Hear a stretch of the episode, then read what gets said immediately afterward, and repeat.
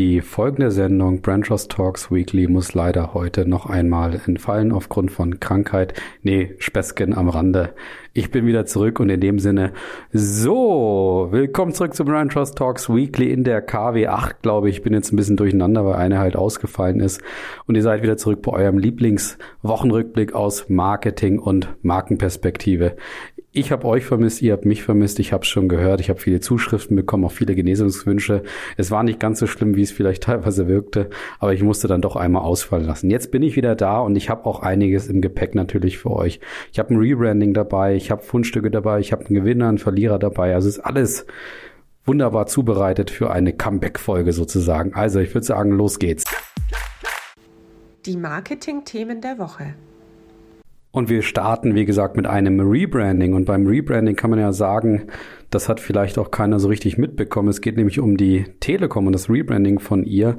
Und eigentlich kann man auch sagen, aus der Markenperspektive, wenn ein Rebranding gut gemacht ist, dann kriegt es eigentlich auch keiner so richtig mit. Und so hat es, wie gesagt, die Telekom auch gemacht. Die hat nämlich ihr, Mod ihr, ihr, ihr, ihr Logo mal vereinfacht, verstärkt und modernisiert und das unter dem Motto Leading Digital Telco. Und das neue Erscheinungsbild oder dieses leicht adaptierte Erscheinungsbild soll im künftig den Markenwerten und vor allen Dingen auch den digitalen Anforderungen viel besser entsprechen und natürlich auch international einheitlicher eingesetzt werden.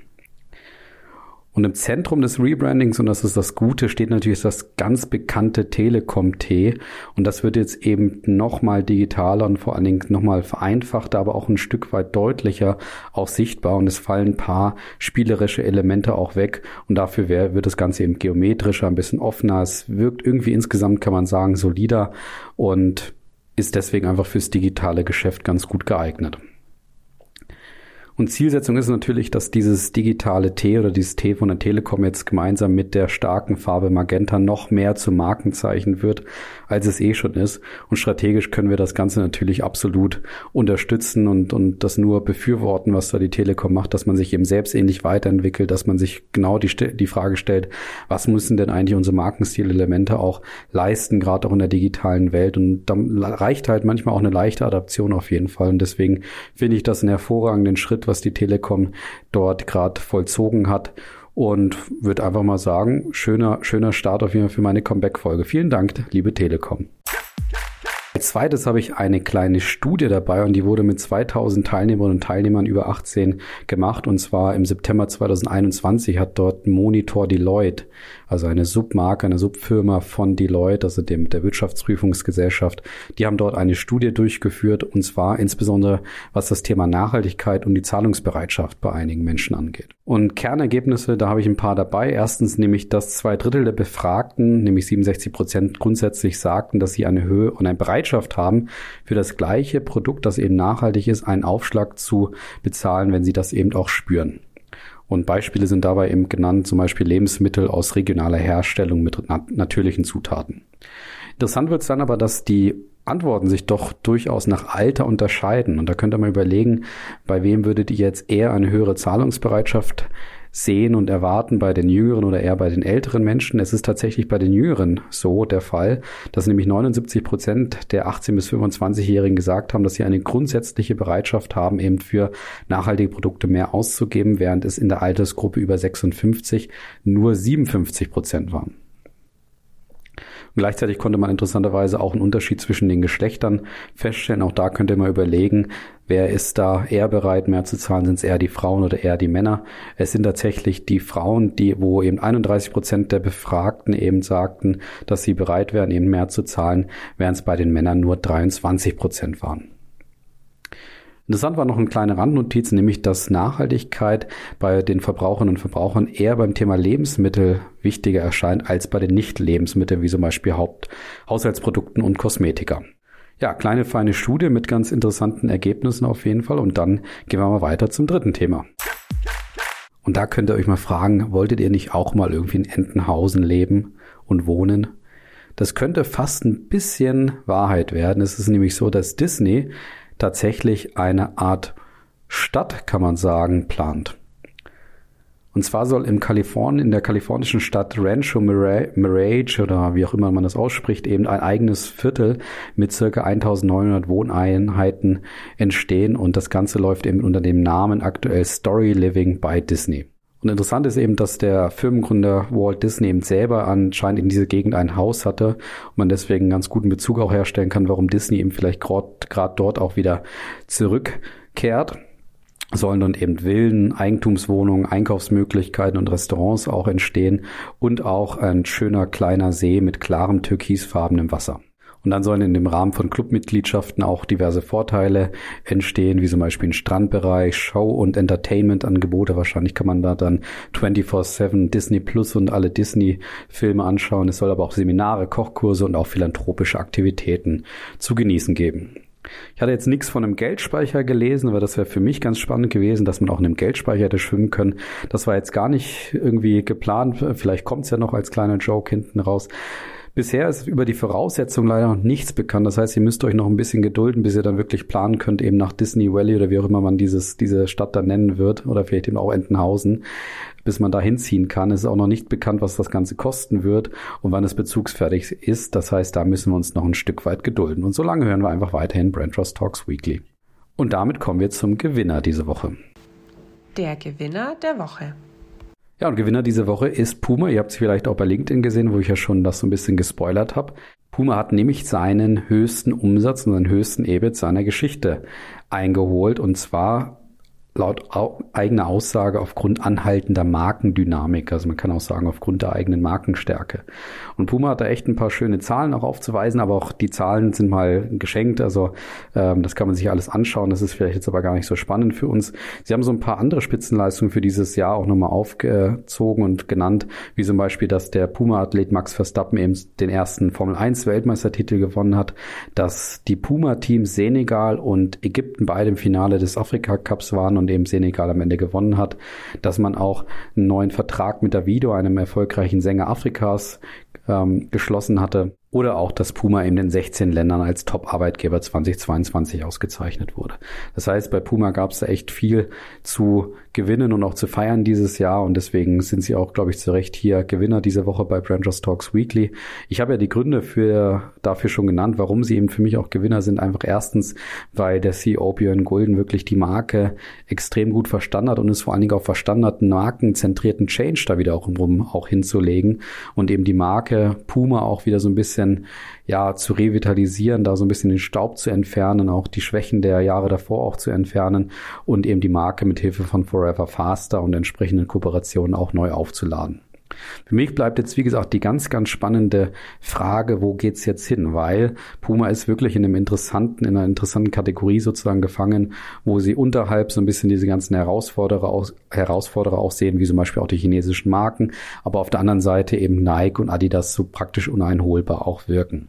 Da wird jetzt eben spannend zu sehen, wird Puma weiterhin stark investieren und zum Beispiel solche Verpflichtungen wie auch mit Neymar bekannt geben, wo du schon sehr, sehr tief in die Tasche greifen musst. Erling Haaland wird jetzt, wird ja auch gerade extrem stark umworben von allen großen Sportausrüstern.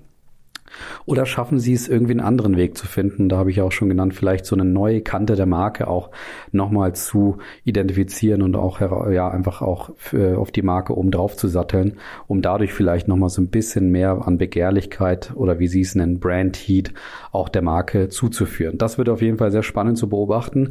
Schauen wir mal, ob wir Puma in Zukunft weiterhin als Gewinner oder vielleicht dann doch irgendwann mal auch als Verlierer wieder hier da, hier haben werden. Ja, und damit sind wir auch bei den Verlierern diese Woche angekommen oder bei dem Verlierer angekommen diese Woche. Der Verlierer der Woche. Und Verlierer diese Woche ist Netflix und die haben unter anderem aufgrund dessen verloren, weil sie versucht haben, eine kleine Klausel einzubauen in ihre Verträge.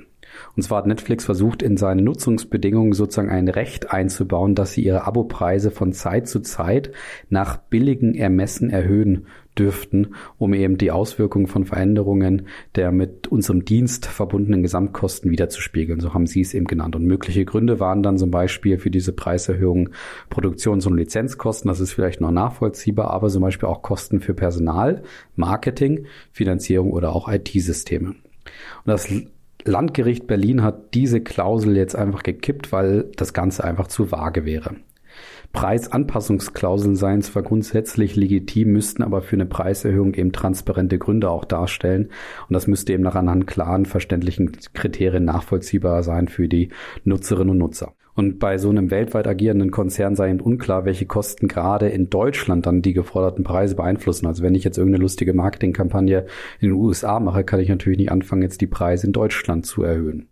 Außerdem beanstandete das Gericht in dem Zuge auch, dass so die Ausgewogenheit der Klausel ein bisschen fehlen würde, weil wenn du sagst, okay, vielleicht aufgrund höherer Marketingkosten wollen wir die Preise nach oben steigern, dann müssten wir sie vielleicht auch wiederum senken, wenn sich die Preise auch in eine andere Richtung wiederum verändert haben. Interessant ist, wenn man mal so auf die Historie schaut, ist es nämlich so, dass die Verbraucherzentrale Bundesverband den Streaming-Riesen schon einmal wegen intransparenter Preisanpassungsklauseln verklagt hatte. Und damals äh, enthielt die entsprechende Passage mit den Nutzungsbedingungen eben gar keine Kriterien für Preisanpassung und wurde natürlich dann ebenfalls vom Berliner Gericht für unwirksam erklärt. Netflix ist nochmal in Berufung gegangen. Ich kann mir nicht vorstellen, dass sie da, dass da stattgegeben wird, weil die Begründung schon sehr, sehr deutlich und nachvollziehbar ist aus meiner Sicht. Aber naja, schauen wir mal, was in Deutschland mit unseren Preisen von Netflix dann noch passieren wird. In den USA hatte ja Netflix bereits ein bis zwei US-Dollar angekündigt und anscheinend auch durchwinken können. Und damit kommen wir zu den drei Fundstücken diese Woche. Die Fundstücke der Woche. Und das erste Fundstück kommt von Audi und vielleicht erinnert ihr euch noch ganz dunkel an den ersten Audi-Spot aus den 90er Jahren, also nicht den ersten Audi-Spot, sondern eben an einen Spot aus den 90er Jahren von Audi und Jung von Matt, wo es um die Frage, wo ist denn eigentlich der Tank ging. Und 1995 war es eben so, dass Audi damals noch damit beworben hatte, dass der Audi, damals der Audi A6, eben besonders gut und besonders lange mit einem, mit einer Tankfüllung eben auskommt, nämlich bis zu 1300 Kilometern. Und diese sehr bekannte und sehr beliebte Werbung von damals haben sie jetzt erneut neu aufgelegt. Das haben sie 2010 schon mal gemacht, jetzt allerdings natürlich mit einem Elektroauto. Und dort sieht man eben ja ein Pärchen, das äh, offensichtlich einen schönen Abend versucht zu verbringen, kocht und ähm, sehr romantisch da zu zweit versucht zu denieren etc. Und dann merkt der Mann, dass die Eiswürfel fehlen und dann muss er natürlich nochmal schnell zur Tankstelle fahren. Und als er dann so rausfährt mit seinem Audi RS e-tron GT, merkt er dann, Mist, er weiß gar nicht, wo die Tankstelle ist, weil er natürlich immer zu Hause seinen Strom tankt. Und natürlich kann er sich dann helfen mit Google und so weiter, findet dann am Ende wahrscheinlich auch die Tankstelle, aber grundsätzlich ist es eben so, dass dieser Spot auf eine neue Art und Weise revitalisiert und aufgelegt wurde. Finde ich eine klasse Idee, dass Audi das erneut jetzt eben zum dritten Mal sozusagen jetzt auch macht, denn Marken nutzen ja bekanntermaßen das, was bereits im Kopf vorhanden ist und das macht Audi hier wunderbar und kann dadurch auch natürlich seine elektrischen Gefährte jetzt sehr schön dadurch bewerben. Sehr gelungenes Fundstück von Audi. Und dann kommen wir zum zweiten gelungenen Fundstück und das kommt von Burger King. Und die haben eben auch eine 360-Grad-Kampagne gemacht und zwar mit niemand geringeren als zum Beispiel Julia Roberts, Steffi Graf, sogar Oprah Winfrey ist auch dabei und auch Michael Jordan. Allerdings kommen all die genannten Leute nicht so wirklich vor. Die kommen nämlich aus so schönen Städten wie zum Beispiel aus Bad Kissingen, Soltau oder auch Brandenburg. Burger hat sich nämlich überlegt, weil sie jetzt ja wirklich strategisch sehr stark auf die Fleischersatzprodukte von Vegetarian Butcher eben setzen, dass sie so eine Art Verwechslungs Verwechslungskampagne oder Verwechslungsgefahrkampagne machen, wo sie eben die besagten Testimonials eben aus Deutschland gesucht haben, also zum Beispiel einen Michael Jordan vielleicht eher und auch eben eine Steffi Graf, aber die kommen, es sind eben nicht die echten und die sehen auch überhaupt nicht so aus, sondern heißen einfach nur so. Und damit haben sie so ein bisschen darauf angespielt, dass es offensichtlich öfter jetzt auch vorkommt, dass die Menschen bei Burger King auch die Burger tatsächlich so ein bisschen fälschlicherweise einfach verwechseln und da einfach den Geschmack auch äh, erwarten, den sie oder genauso auch erwarten, wie sie es von den normalen Fleischprodukten auch erwarten.